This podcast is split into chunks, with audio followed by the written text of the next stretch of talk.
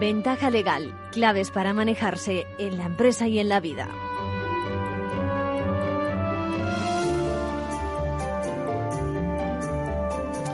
Bienvenidos, bienvenidos a una nueva edición de Ventaja Legal en el Día de los Derechos de las Personas Consumidoras, o sea, de todos nosotros, de todo el mundo.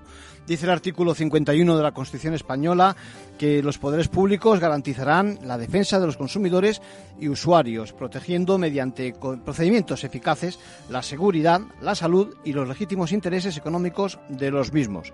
Seguramente eso se queda corto hoy día, pero como declaración y en el marco general de una norma fundamental como es nuestra Constitución, está muy, pero que muy bien.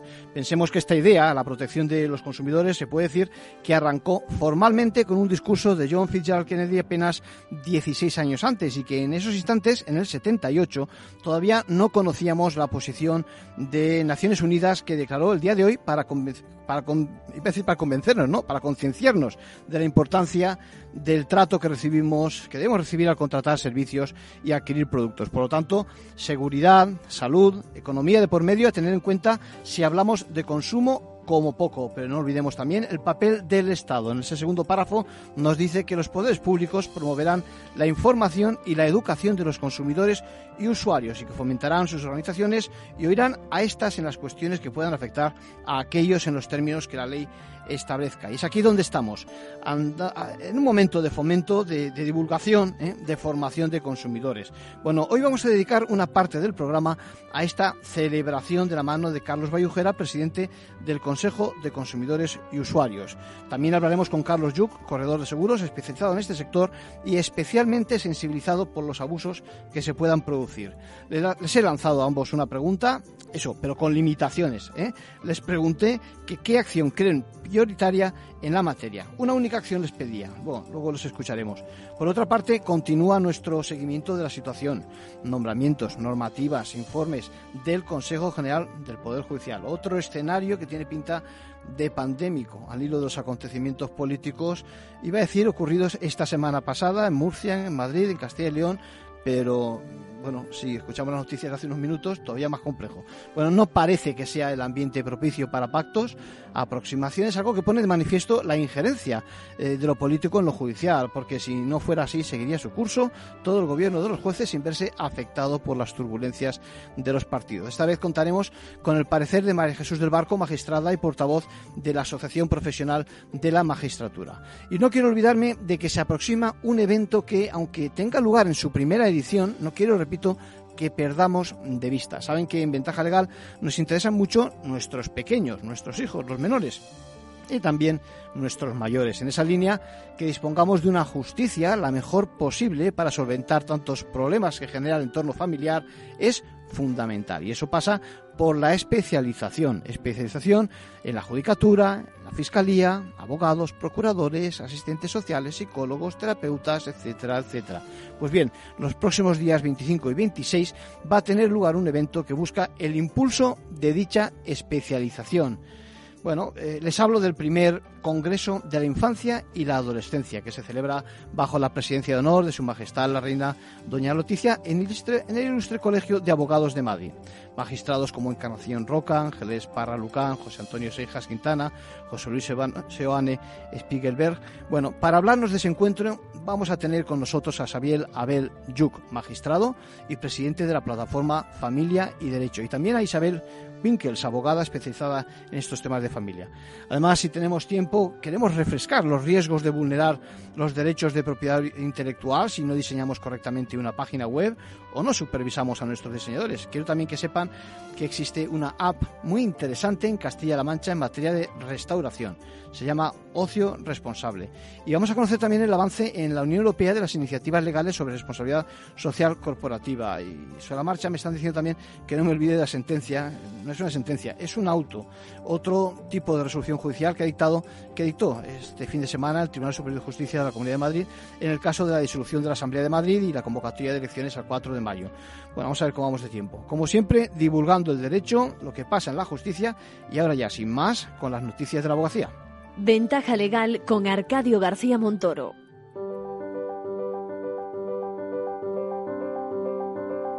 Ahora en Ventaja legal, la actualidad semanal de la abogacía.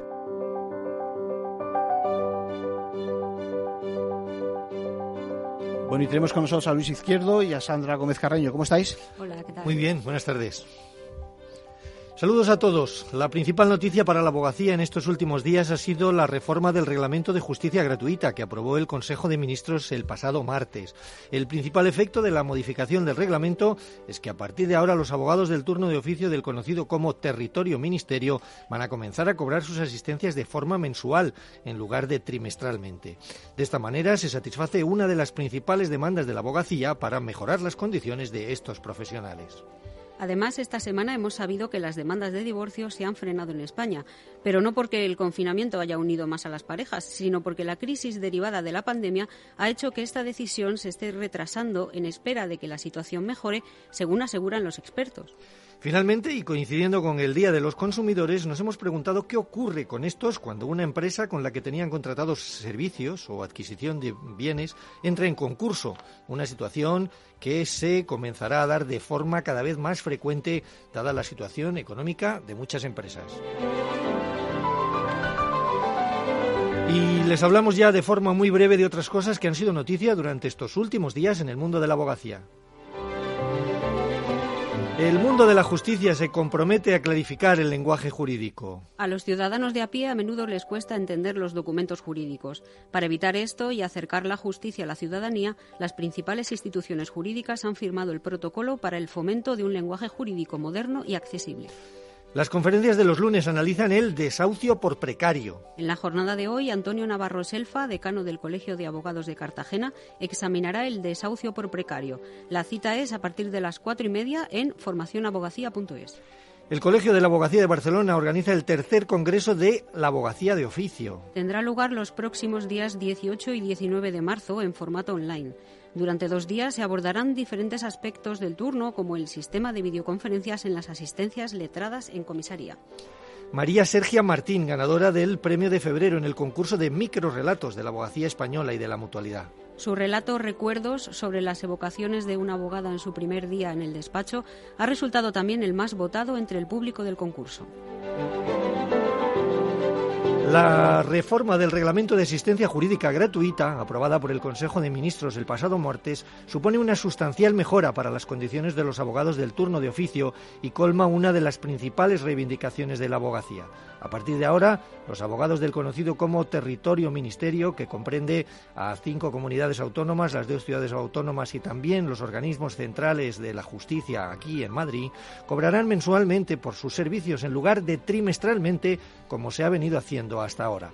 El presidente de la Comisión de Asistencia Jurídica Gratuita del Consejo General de la Abogacía se llama Antonio Morán y valora muy positivamente esta reforma. El nuevo reglamento de asistencia jurídica gratuita es positivo. Consagra, por un lado, la liquidación mensual y clarifica los requisitos que han de cumplir los profesionales de la abogacía para ascribirse a estos servicios, aunque la pretensión de la abogacía era más ambiciosa y pretendía una renovación integral de la ley. Aunque se trata de una demanda que la abogacía lleva reclamando largo tiempo, el empuje final para conseguir esta reforma fue la aprobación de los presupuestos generales del Estado para 2021. Con los presupuestos anteriores prorrogados se había pagado el turno mensualmente de forma provisional, pero los meses de noviembre y diciembre de 2020 y enero de 2021 se habían quedado sin pagar al pasar a la situación anterior con los pagos a tres meses. Ante esta situación, a principios de febrero, el Gobierno comunicó a la Abogacía Española que promovería a la mayor brevedad posible la modificación del Reglamento de Asistencia Jurídica Gratuita para que los pagos pudieran realizarse de forma mensual. Además, el propio Ministerio ha avanzado que las cantidades adeudadas desde noviembre del año pasado hasta enero de este año se abonarán de forma inminente. De hecho, el pasado 4 de marzo, el BOE publicó la subvención de 43,7 millones de euros concedida por el Ministerio de Justicia al Consejo General de, la Abogacía por los servicios de asistencia jurídica gratuita para 2021 y en la orden ministerial se establece el abono de las cantidades correspondientes a esos meses pendientes. Además de esta importante reforma, el reglamento también recoge ahora la creación de un Consejo Estatal de Asistencia Jurídica Gratuita en el que estarán representados, además del propio Ministerio de Justicia y del Ministerio de Política Territorial, los consejos del Poder Judicial, la abogacía, los procuradores y las comunidades autónomas con competencias en la materia para establecer una evaluación y coordinación sobre el funcionamiento del sistema de asistencia jurídica gratuita. Les hablamos ahora de las disoluciones conyugales. Los divorcios han bajado en 2020 a pesar de que la convivencia forzosa del confinamiento hacía presagiar una oleada de matrimonios rotos. Según un informe del Consejo General del Poder Judicial, las demandas de disolución matrimonial cayeron un 13% el año pasado con respecto al 2019. Pero ojo, que esto no quiere decir que la pandemia esté avivando el amor, sino que ante la crisis económica las parejas han preferido postergar la decisión de divorciarse. Como anticipo de lo que puede ocurrir cuando la situación económica mejore, los despachos de familia están empezando a recibir ya muchas consultas de parejas que no han superado la difícil situación causada por la pandemia, como nos cuenta la abogada Elena Zarraluki, que está convencida de que habrá un boom de divorcios post-COVID, igual que ocurría tradicionalmente después del verano o después de la Navidad. El confinamiento por el COVID lo que nos ha, lo que nos ha dado es una, un incremento de asuntos en los despachos porque las convivencias son, fueron muy intensas. Además, no había un reparto equitativo en las labores domésticas, la gente estaba teletrabajando, tenía mucho miedo a la situación, había la realidad es que hay muchos matrimonios que ya se han separado, pero que no formalizan la ruptura por el coste económico que supone. Muchos acuden al divorcio a través de notarios o secretarios judiciales o solicitan justicia gratuita o tratan de hacerlo mediante acuerdos de mediación, en los que los abogados pueden jugar un papel fundamental para evitar llegar al juzgado. Y nos pasamos al ámbito económico. La aprobación de la prórroga de la moratoria a la declaración de concurso para las empresas, aprobada por el Gobierno el pasado viernes, no ha disminuido el temor a que, más tarde o más temprano, el aluvión de insolvencias sea generalizado y además con compañías más debilitadas. Ante esta situación y coincidiendo con el Día Internacional del Consumidor, nos preguntamos con qué derechos cuentan eh, los consumidores si una empresa con la que tenían contratados servicios o habían adquirido bienes se declara en concurso de acreedores y deja de prestar su actividad. Y las opciones son pocas porque el derecho concursal no contempla un trato distinto al acreedor consumidor respecto del acreedor comerciante. Así que las únicas y escasas medidas de protección hay que buscarlas bien en la Ley de Defensa de Consumidores y Usuarios o la Ley de Crédito al Consumo o en la propia normativa concursal donde casi siempre sus derechos de crédito serán calificados como créditos ordinarios, por lo que sus derechos de cobro no se, no se satisfarán hasta que se hayan cubierto íntegramente los créditos más urgentes. Uno de los pocos escenarios que cuenta con mejores perspectivas para los consumidores es en los casos en los que existen garantías asociadas a la prestación del servicio, como ocurre con actividades como las agencias de viajes o las promotoras de vivienda, que exigen para su ejercicio la previa concertación de determinadas garantías que cubran los posibles perjuicios a los consumidores. Aunque la declaración de concurso del empresario no altera la eficacia de los contratos suscritos, el incumplimiento de este permitiría al consumidor quedar liberado de su obligación. El principal y más habitual problema es la falta de recursos del empresario para hacerlos frente, como explica Mateo Juan Gómez, abogado especializado en Derecho Concursal y Derecho de los Consumidores. El problema siempre será el mismo, la liquidez de la concursada, porque aunque el consumidor vea reconocido su crédito en el concurso y la obligación del concursado de pagarle lo que corresponda, la realidad es que dicho pago puede no materializarse normalmente por la simple y llana falta de capital de concurso, la falta de masa. Los especialistas en derecho concursal esperan una verdadera avalancha de casos cuando el Gobierno decida poner fin a la moratoria que mantiene contenidas miles de declaraciones de concursos de acreedores. Y terminamos con el abogado de la semana. ¿Quién es eh, Sandra y por qué? Se trata de Juan Ignacio Solé Andreu, que ha conseguido una sentencia del Supremo por la cual se reconoce a los abogados el derecho a aplicar la renta irregular en la reducción del IRPF.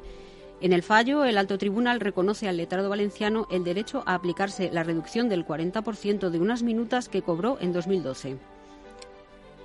Da un revolcón a la tesis de Hacienda de que los abogados, por el mero hecho de ser abogados, no tenemos derecho a este tipo de reducción en nuestras minutas. Una reducción fiscal que se justifica para mitigar los efectos de la progresividad de la escala del impuesto cuando las rentas se cobran de una sola vez, pero son una contraprestación por trabajos o servicios realizados durante varios ejercicios. Esta sentencia supondrá una gran ayuda fiscal para todo el colectivo que contribuye a eliminar incertidumbre sobre si la abogacía puede aplicarse la mencionada reducción. Enhorabuena por esta sentencia tan debatida. Y eso es todo. Con esto nos vamos, Arcadio. Gracias, Luis. Gracias, Sandra. Gracias.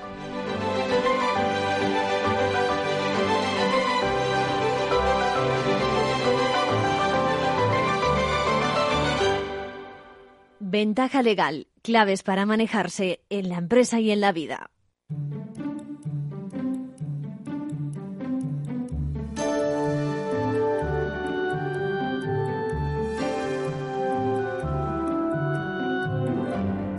Bueno, pues ya les decía que nos interesamos por la situación del Consejo General del Poder Judicial. Diría que no parece un ambiente propicio para todo tipo de pactos. Las turbulencias de los partidos, ya ven cómo estamos.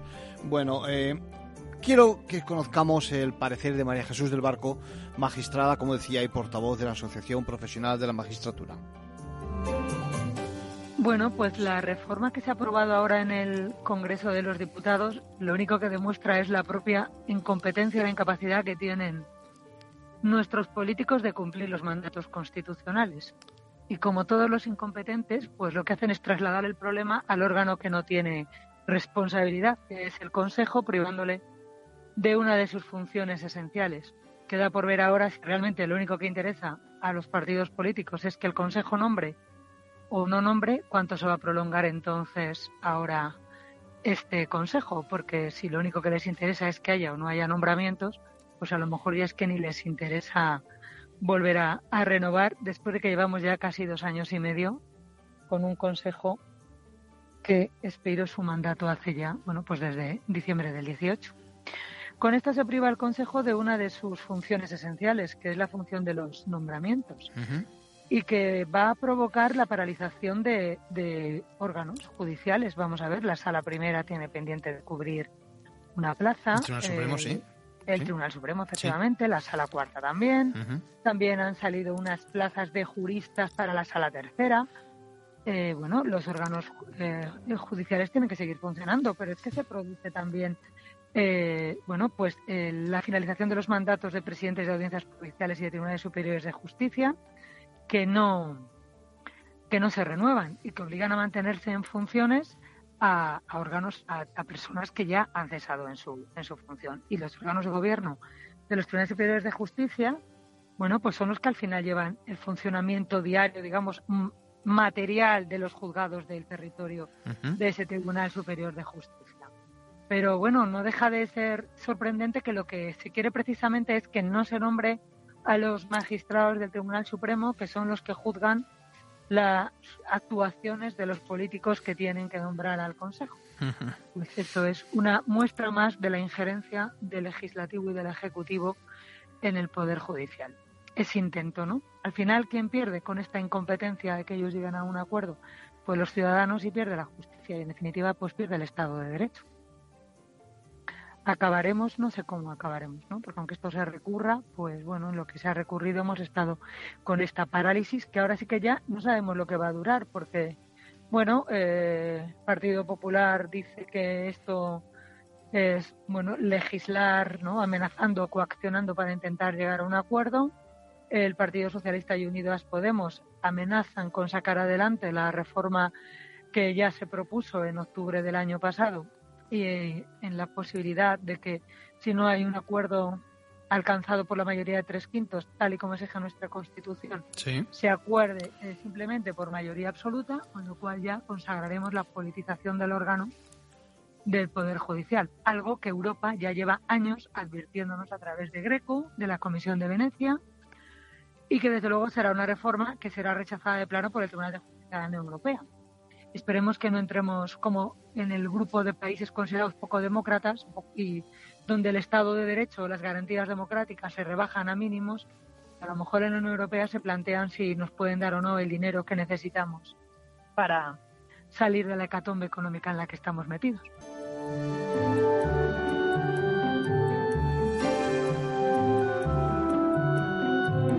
Y por último, un consejo a título personal de nuestro abogado Arcadio García Montoro. Bueno, ¿cuántos, ¿cuántos de nosotros nos lanzamos a crear nuestro espacio en la web, nuestro blog, nuestra propia eh, eso, eh, web? Pero nos preguntamos si lo hacemos bien, ¿no? Incluso si pisamos, nos comemos eh, los derechos de, otros. Bueno, es una tentación enriquecer nuestra página web, ya lo saben, insertando obras de terceros y sobre todo mediante lo que se llama el framing, framing o la transclusión, yo no sé cuál de los dos términos es más complejo. El framing yo creo que es más, más, más común, se conoce mejor. Bueno, lo que sucede es que muchas veces si hacemos este framing no estamos respetando otros derechos a menos, a menos que esos que son los titulares eh, nos den su permiso, ¿no? Eh, la verdad es que tampoco a nosotros nos gustaría que nos lo hicieran y la clave está en saber si como titulares de derechos de autor hemos adoptado o impuesto medidas restrictivas contra ese framing. Es decir, lo que tenemos que pensar a partir de ahora es que no solo se trata de que nuestros derechos estén en la web y que alguien tenga que utilizarlos eh, permisos, sino además también de que dejemos bien claro eh, que eh, nos reservamos esos derechos y que de alguna forma tecnológicamente ponemos medios para que no nos copien. La justicia eh, la justicia en este caso apunta a que solo se puede limitar nuestro consentimiento al framing a través de, como he dicho, medidas tecnológicas efectivas. Ojo, así que ya sabemos, tenemos deberes. Y yo creo que eh, es algo que tenemos que tener en cuenta, lo mismo que tener en cuenta también otro, otro fraude que se ha producido en esta semana. Por ejemplo, el fraude de eh, intento de suplantación de la CNMV. Está el caso en manos de la policía contactan habitualmente con inversores, mm, identificándose como si fuera, o dando la apariencia como si fuera CNMV, pidiendo todo tipo de información, cuando realmente, si conocen el sistema, la institución no actúa de esta forma. ¿eh? Parece que se interesan por las pérdidas que hemos sufrido, las identifican y en realidad lo que hacen es ir directo por esos datos bancarios para apropiarse de nuestros fondos. Así que ante las más mínimas sospechas, ya saben, hay que denunciar este tipo de estafas. Vivimos en un mundo que va muy rápido, muy rápido y no debemos bajar la guardia demasiado porque siempre hay otros ahí fuera que se aprovechan de nuestro exceso de confianza.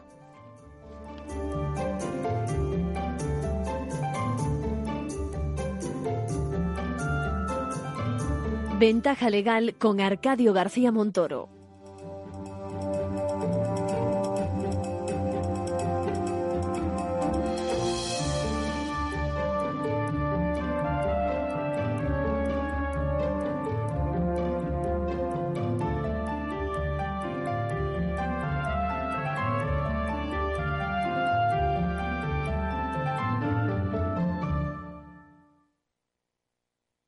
Capital Radio, la genuina radio económica.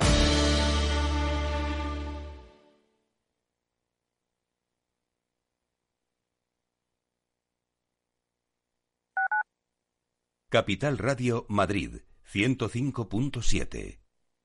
Disfruta de la mejor cocina gallega en Montes de Galicia. Todo un clásico moderno en el barrio de Salamanca. Disfruta de la variada dieta atlántica, de las mejores carnes y pescados tratados con respeto y transparencia y regados con una de las mejores bodegas de la zona. En grupo, en familia o en pareja, Montes de Galicia te ofrece el espacio perfecto en cada ocasión. ¿Sabes cuál es el mejor dial para escuchar Capital Radio?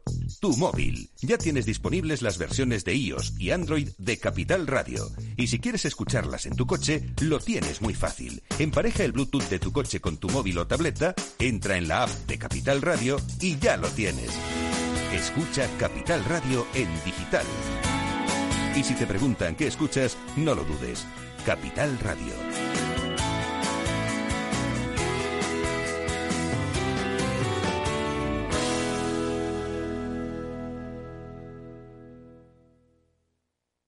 En el restaurante Gaztelubides somos rigurosos con la selección del producto para crear recetas imaginativas que acompañamos de una bodega generosa y brillante y de nuestra magnífica terraza durante todo el año. Restaurante Gaztelubide, carretera de La Coruña, kilómetro 12200, La Florida. Teléfono 91 372 8544. Una recomendación del programa gastronómico Mesa y Descanso. Esto te estás perdiendo si no escuchas a Luis Vicente Muñoz en Capital, La Bolsa y la Vida. Clemente Fernández, expresidente de Amper y encabeza a los minoristas de Abengoa. Al no haber posibilidad de crédito fiscal, pues yo creo que habrá que acudir ya a la SEPI, ¿no? Un rescate de, de SEPI. No te confundas. Capital, La Bolsa y la Vida con Luis Vicente Muñoz. El original.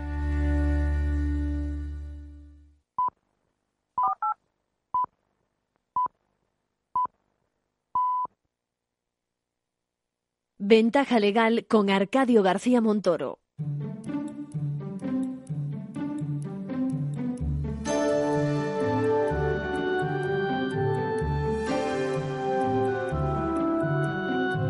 Bueno, pues hace ya 36 años ¿eh? que la Asamblea de Naciones Unidas dispuso que tal día como hoy iba a ser el día que celebraba en todo el mundo eh, el Día del Consumidor, los derechos de los consumidores, ¿no?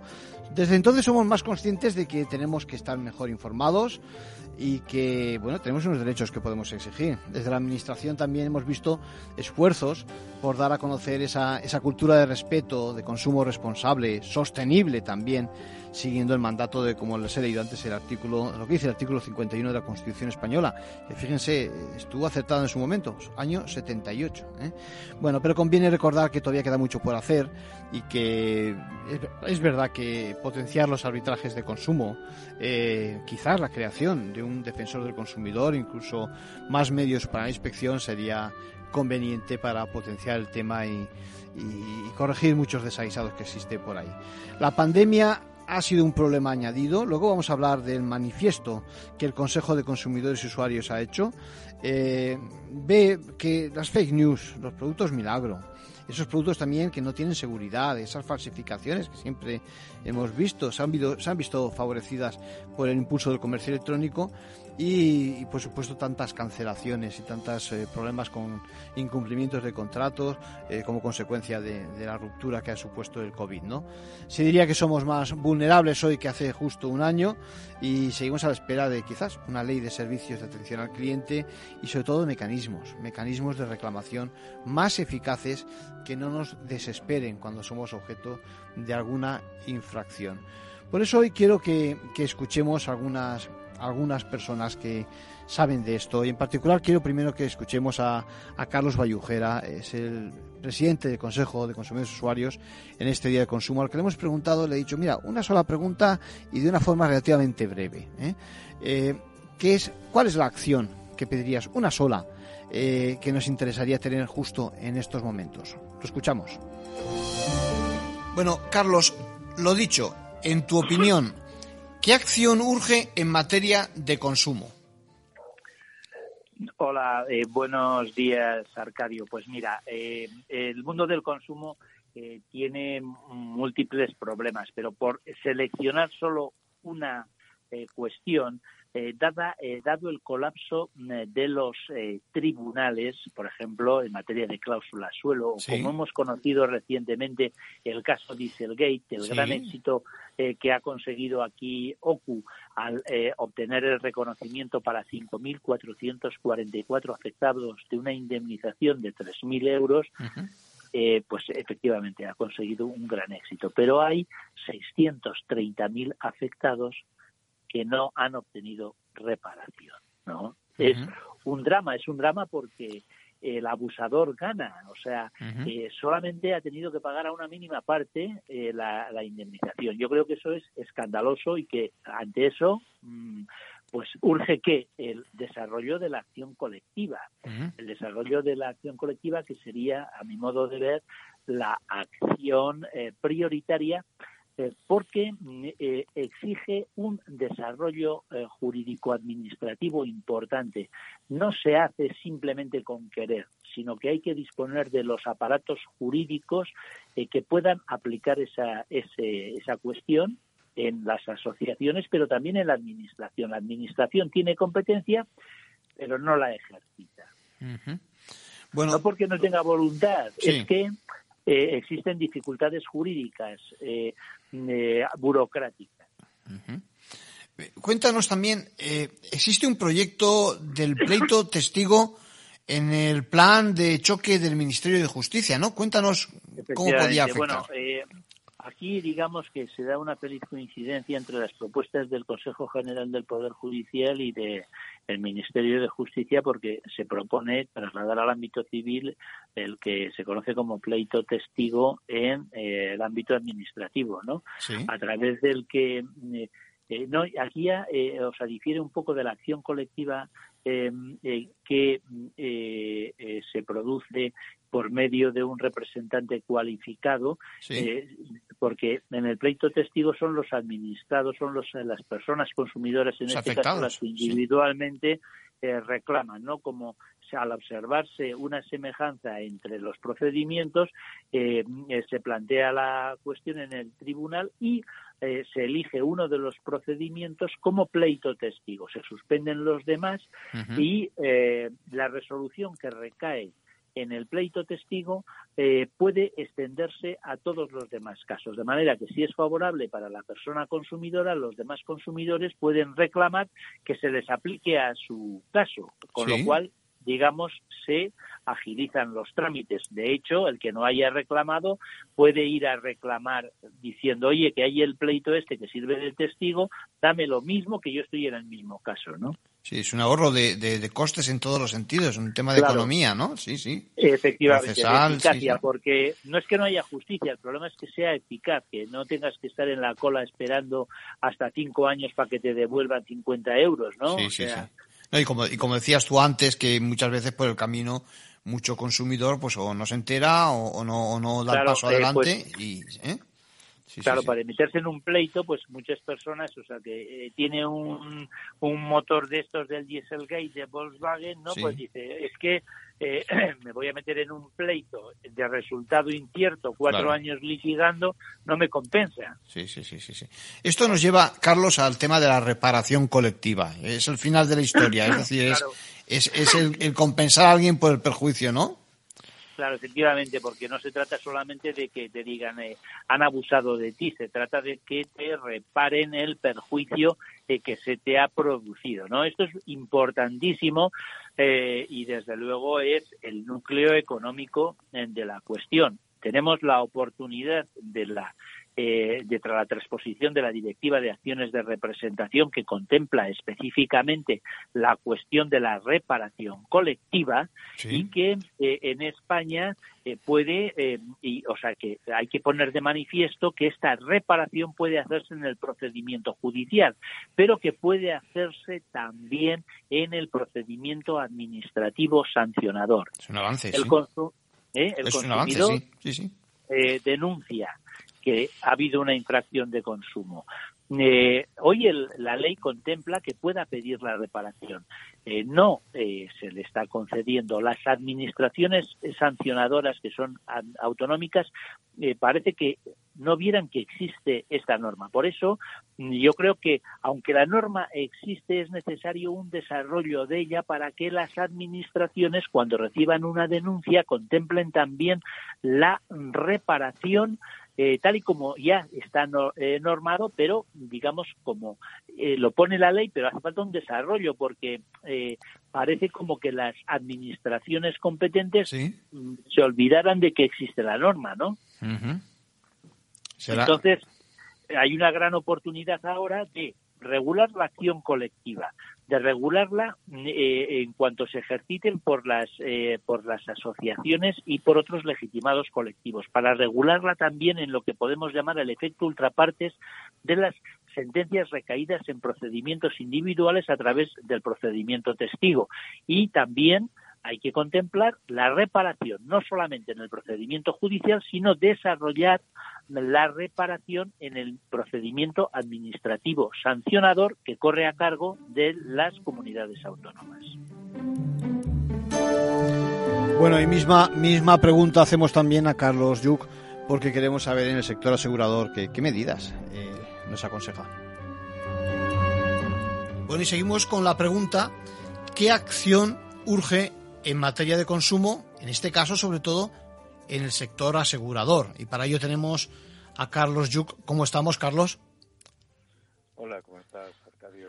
Encantado de, estar con todos tus oyentes. ¿Qué te parece? ¿Qué te parece? ¿Qué acción crees tú que en este día como hoy eh, recomendarías tú, pediríamos a, a no sé quién, a las autoridades, a la administración, al legislador?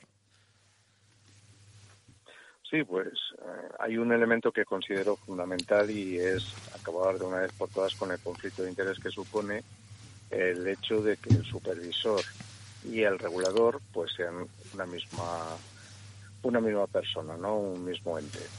Entonces eh, creo que urge esa separación, que se evite el conflicto de interés y que al final pues tengamos eh, unos órganos completamente independientes entre sí y también independientes de lo que podría ser la industria.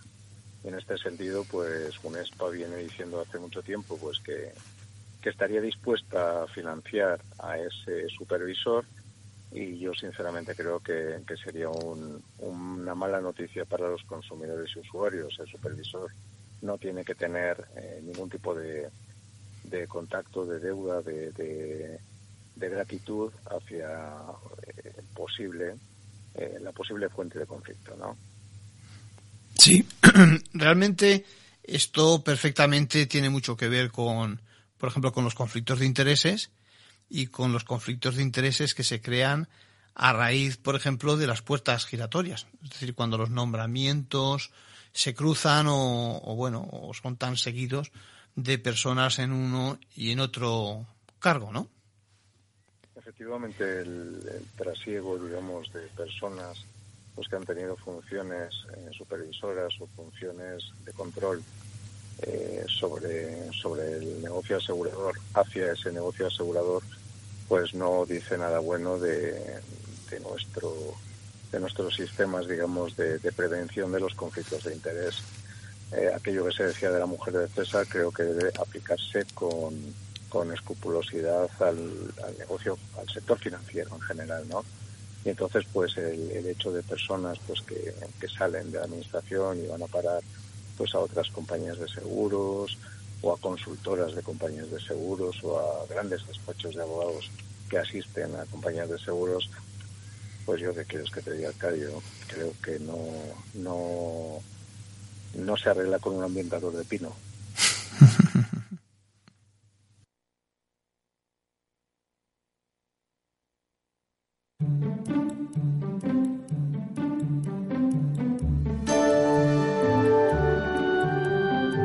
Bueno, escuchamos de esa forma el, consejo también, la petición desde el punto de vista de, del mundo asegurador. Y les decía que, ojo, con una especialización que tiene que llegar ya. Es decir, estamos hablando de la especialización en derecho de familia a nuestros tribunales y, bueno, y para eso eh, ese congreso que les he mencionado hace unos momentos en materia de adolescencia, de infancia, para potenciar precisamente que nuestros profesionales eh, ataquen la materia, si me lo permiten así, de una forma eh, perfecta, lo más aproximado para garantizar los derechos de los menores, que es lo que es principal esos efectos. Por eso quiero que escuchemos a, a Xavier Abel Yuc, que es presidente de la plataforma Derecho y Familia, eh, hablándonos precisamente de ese congreso.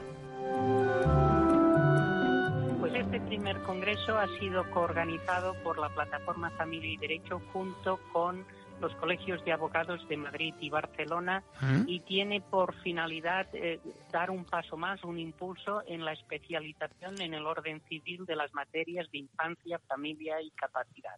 Este es el objetivo principal del Congreso. Llevamos, llevamos, sabía ya mucho tiempo intentando que se reconozca esta especialidad yo creo que va a ser un buen impulso eh, tal y como estáis eh, congregándoos a, diferentes, eh, digamos, miembros, operadores que se dicen ahora del mundo de la infancia y de la familia, ¿no? Sí, de hecho tenemos un comité de honor bajo la presidencia de Su Majestad la Reina Leticia, que está integrado, entre otros, por el excelentísimo señor ministro de Justicia, la excelentísima vicepresidenta del Tribunal Constitucional, el, el excelentísimo alcalde de Madrid, la excelentísima fiscal del Estado, el excelentísimo defensor del pueblo, la presidenta del Consejo General de la Abogacía, es decir, toda una serie de personalidades que están apostando por esta, eh, esta especialización y este congreso. E igualmente tenemos un comité científico donde están representadas las principales asociaciones que están trabajando en pro de la infancia, ¿no? Como puede ser pues la EAFA, la Sociedad Catalana de Abogados de Familia, la Confederación por el Mejor Interés de la Infancia, la presidenta de la Asociación de Profesionales contra la Sustracción Internacional de, de Menores, la presidencia de la Asociación Internacional de Juristas de Derecho de Familia, es decir, toda una serie de entidades y personalidades que están muy implicadas en el mundo de la infancia y que se han volcado en la preparación de este congreso. Sí. Xavier, hay que, hay que recordar que no se trata de un congreso con objetivo académico. Es decir, no estamos entre juristas discutiendo conceptos, instituciones y demás, ¿no? Sino que, cuéntanos. Bueno, este Congreso efectivamente no es para discutir la sentencia del Tribunal Constitucional del 9 de mayo de 2019 sobre la constitucionalidad del artículo 18 de la Ley de Jurisdicción Voluntaria o si debe entregarse un acta de la audiencia al menor, ¿no? Este Congreso tiene por finalidad básicamente hacer llegar a los responsables políticos nuestro deseo de que finalmente y con motivo de la tramitación parlamentaria del anteproyecto de, de, protección integral a la infancia y a la adolescencia de que se reconozca una especialización en las materias que anteriormente he dicho, es decir, infancia, familia y capacidad.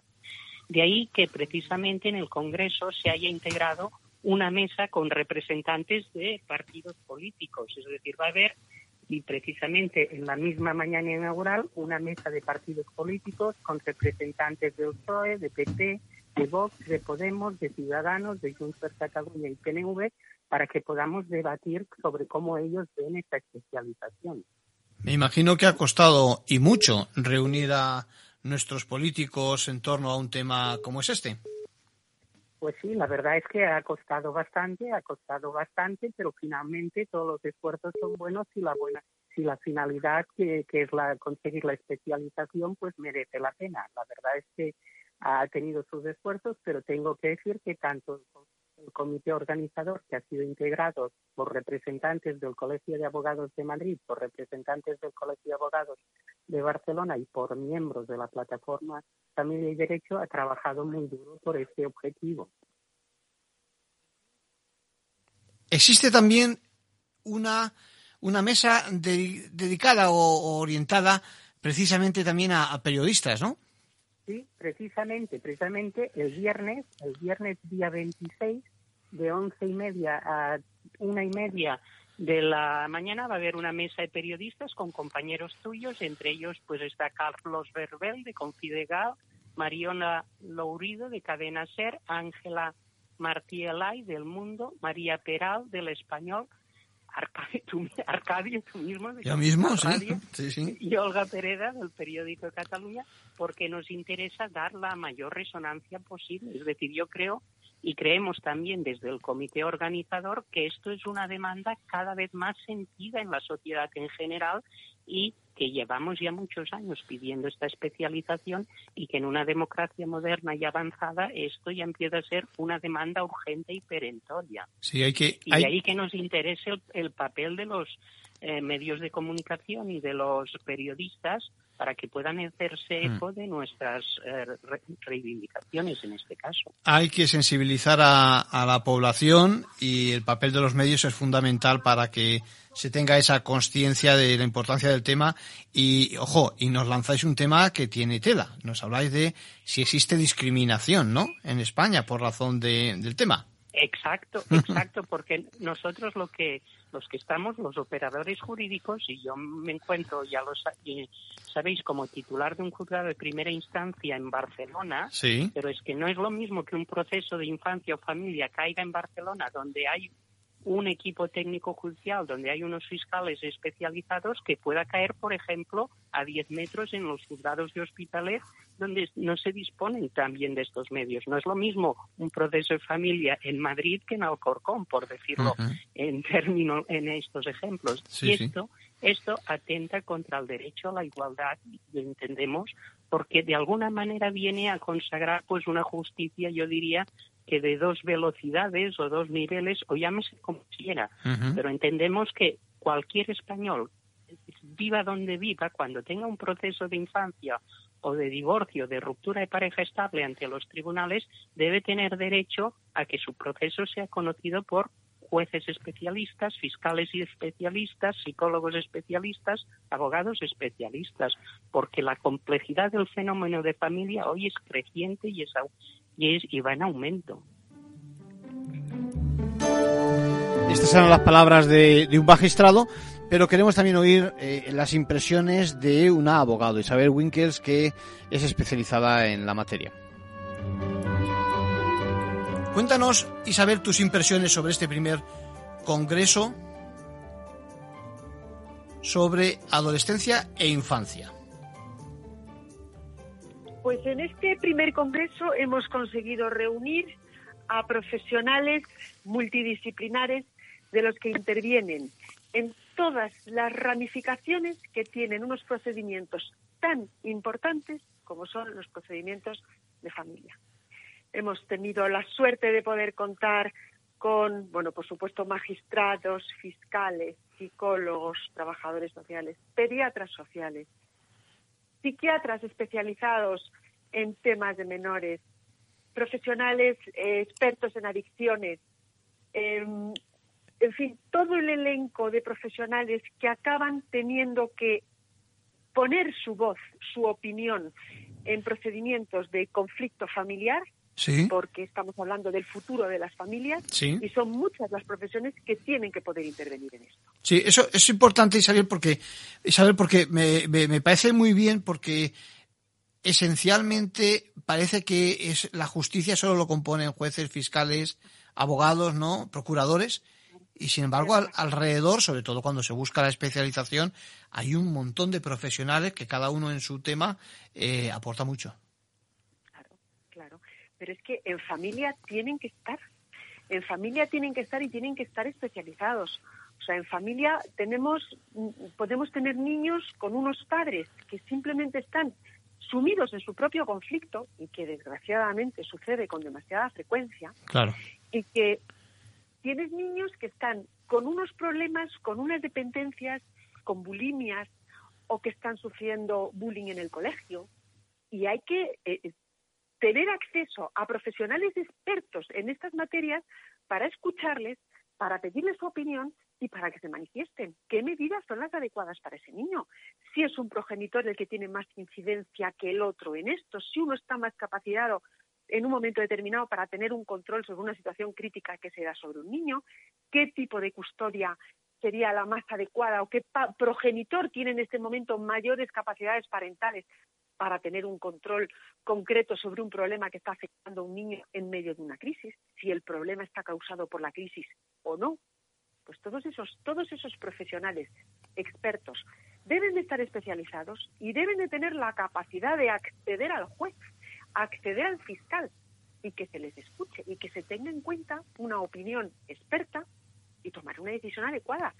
Porque, porque Arcadio, lo hemos hablado en alguna ocasión, una decisión mal adoptada en un procedimiento de familia condiciona el futuro de unos niños. Sí, el resto. sí, sí, sí, sí, Van a ser nuestros adultos. Sí, sí. Es, es eh, yo creo que es fundamental que la sociedad se sensibilice y, y, bueno, y quienes mandan también, ¿eh? nuestros parlamentarios, eh, para que, en efecto, esa especialización llegue no solo al mundo del derecho, que también, por supuesto, sino a eso, a la administración de justicia y a todos los profesionales que nos acompañan. Isabel Winkers, muchas gracias por tu colaboración y vamos a seguir de cerca el Congreso los próximos días 25 y 26, ¿no? Sí. 25 y 26. 25 todo el día y el 26 es el mediodía. Un abrazo, hablamos. Otro a ti, gracias. Adiós.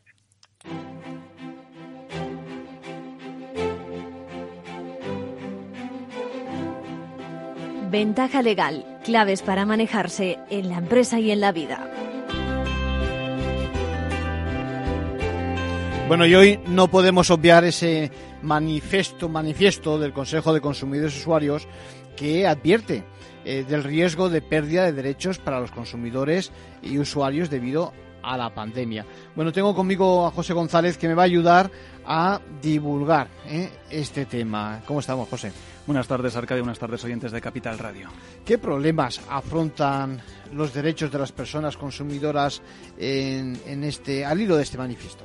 La pandemia ha supuesto un reto social y sanitario de primer orden, agravando los problemas ya existentes en estas materias. En este sentido, se han extendido surgiendo dificultades para acceder a suministros básicos como luz, agua, gas e Internet.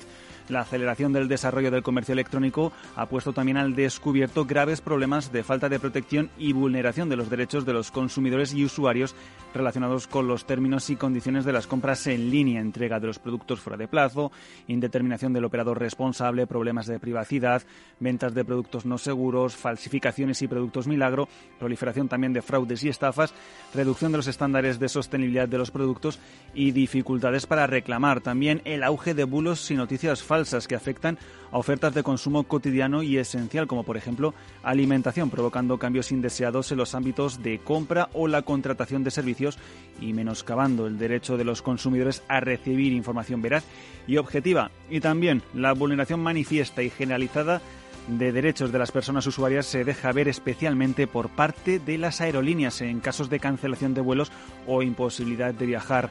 Recordamos que la crisis sanitaria deja muchos supervivientes que, por suerte, han pasado la enfermedad, pero que con o sin secuelas por ello se enfrentan a discriminaciones tarifarias y exclusión de seguros de vida y enfermedad que se unen a las que las personas consumidoras venían sufriendo en este sector con relación a haber padecido con anterioridad a la contratación del seguro una enfermedad grave. Bueno, la respuesta, según el manifiesto de las autoridades y el mercado, es, eh, pues eso, el Consejo valora positivamente las medidas adoptadas por la Administración para mitigar esas dificultades y asegurar, por ejemplo, la continuidad en el acceso a los servicios básicos durante la crisis de la COVID-19 o la inclusión en el Real Decreto Legislativo 1-2007 16 de noviembre por el que se aprueba el texto refundido de la Ley General para la Defensa de Consumidores y Usuarios y otras leyes complementarias de la figura de la persona consumidora vulnerable, entendida como aquella que por sus características, necesidades o circunstancias personales, económicas, educativas o sociales, se encuentra, aunque sea territorial, sectorial o temporalmente, en una especial situación de subordinación, indefensión o desprotección que le impide el ejercicio de sus derechos como persona consumidora en condiciones de igualdad. Las tareas del próximo futuro, por ejemplo, dentro de los suministros básicos, la misma reacción de las autoridades deja ver la necesidad de soluciones normativas consolidadas que garanticen en los servicios básicos su asequibilidad de precio, en particular en el alquiler, que aseguren acceso mínimo universal, prohibiendo en su caso la suspensión para los hogares en situación de vulnerabilidad del suministro de los servicios básicos. Y en cuanto a la España vaciada, el Consejo también considera necesario el desarrollo sectorial de la protección a las personas consumidoras vulnerables, por ejemplo en la llamada España vaciada, para superar las dificultades de los ciudadanos residentes en ella para acceder a prestaciones básicas como una conexión a Internet fiable y de calidad o la atención presencial a través de oficinas bancarias o de proximidad. Bueno, esto es todo por hoy. Nos vemos el próximo lunes en Ventaja Legal en Capital Radio.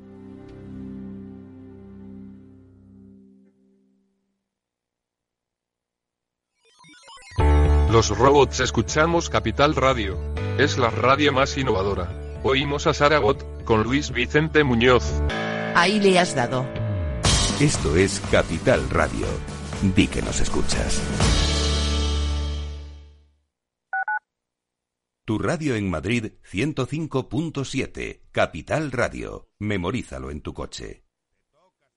Gráficas Naciones. Más de 50 años de experiencia en el sector de las artes gráficas. Apostamos por la última tecnología tanto en impresión offset como en digital y gran formato. Realizamos todo tipo de impresión. Tarjetas de visita, folletos, libros, vinilos, decoración y montaje de stands. Más información en el 91 629 2145 o en gráficasnaciones.es. Mus. Mus. Mus. Te toca, Sinesio. ¿Qué pasa? Oye, Sinesio, no, ¿qué, ¿qué te pasa a ti? Que te veo muy onnubilado, que no te veía yo así de ausente desde que te prometiste con la maruja. Si es que tengo un aparato que me resuelve todas las dudas, estoy a la última en los mercados. Anda, mira, ya está Sinesio con sus inventos. Sinesio el ingeniero. Atiende, Paco, mira lo que he descubierto. Alexa, ponme Capital Radio, maja. Te damos la bienvenida a Capital Radio. Puedes escuchar la señal en directo o nuestros mejores audios en formato podcast. Directo o podcast. ¿Qué quieres escuchar? Ponme los podcasts, Alexa. Has elegido podcast. Vas a escuchar las noticias de Capital Radio. Con esto, Paco, vamos a echar el órdago a los mercados. Natural. Atalayar vuelve a Capital Radio todos los lunes a las 10 de la noche. El espacio de análisis sobre la actualidad internacional regresa con los grandes asuntos que son noticia en el mundo. Un programa de referencia para comprender lo que ocurre en el contexto global, por qué ocurre y cuándo ocurre. Atalayar en Capital Radio con Víctor Arribas. Los lunes a las 10 de la noche. Para personas inquietas, Capital Radio.